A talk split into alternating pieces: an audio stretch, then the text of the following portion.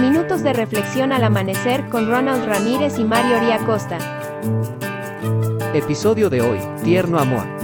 Bendito eres tú, Señor, Dios nuestro, Rey del universo, llamas a tus hijos con tierno amor.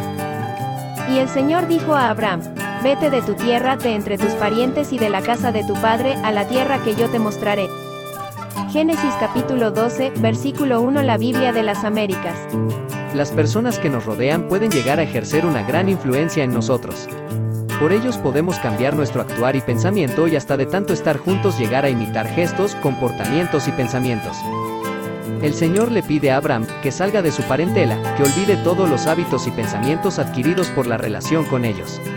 Debía erradicar de él todo lo que hacía por el simple hecho de que así lo había aprendido.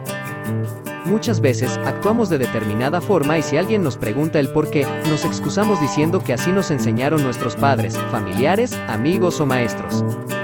Hay un dicho popular que dice, de tal palo, tal astilla, sin embargo, el Señor quiere que todo esto no sea así, que le imitamos solo a Él.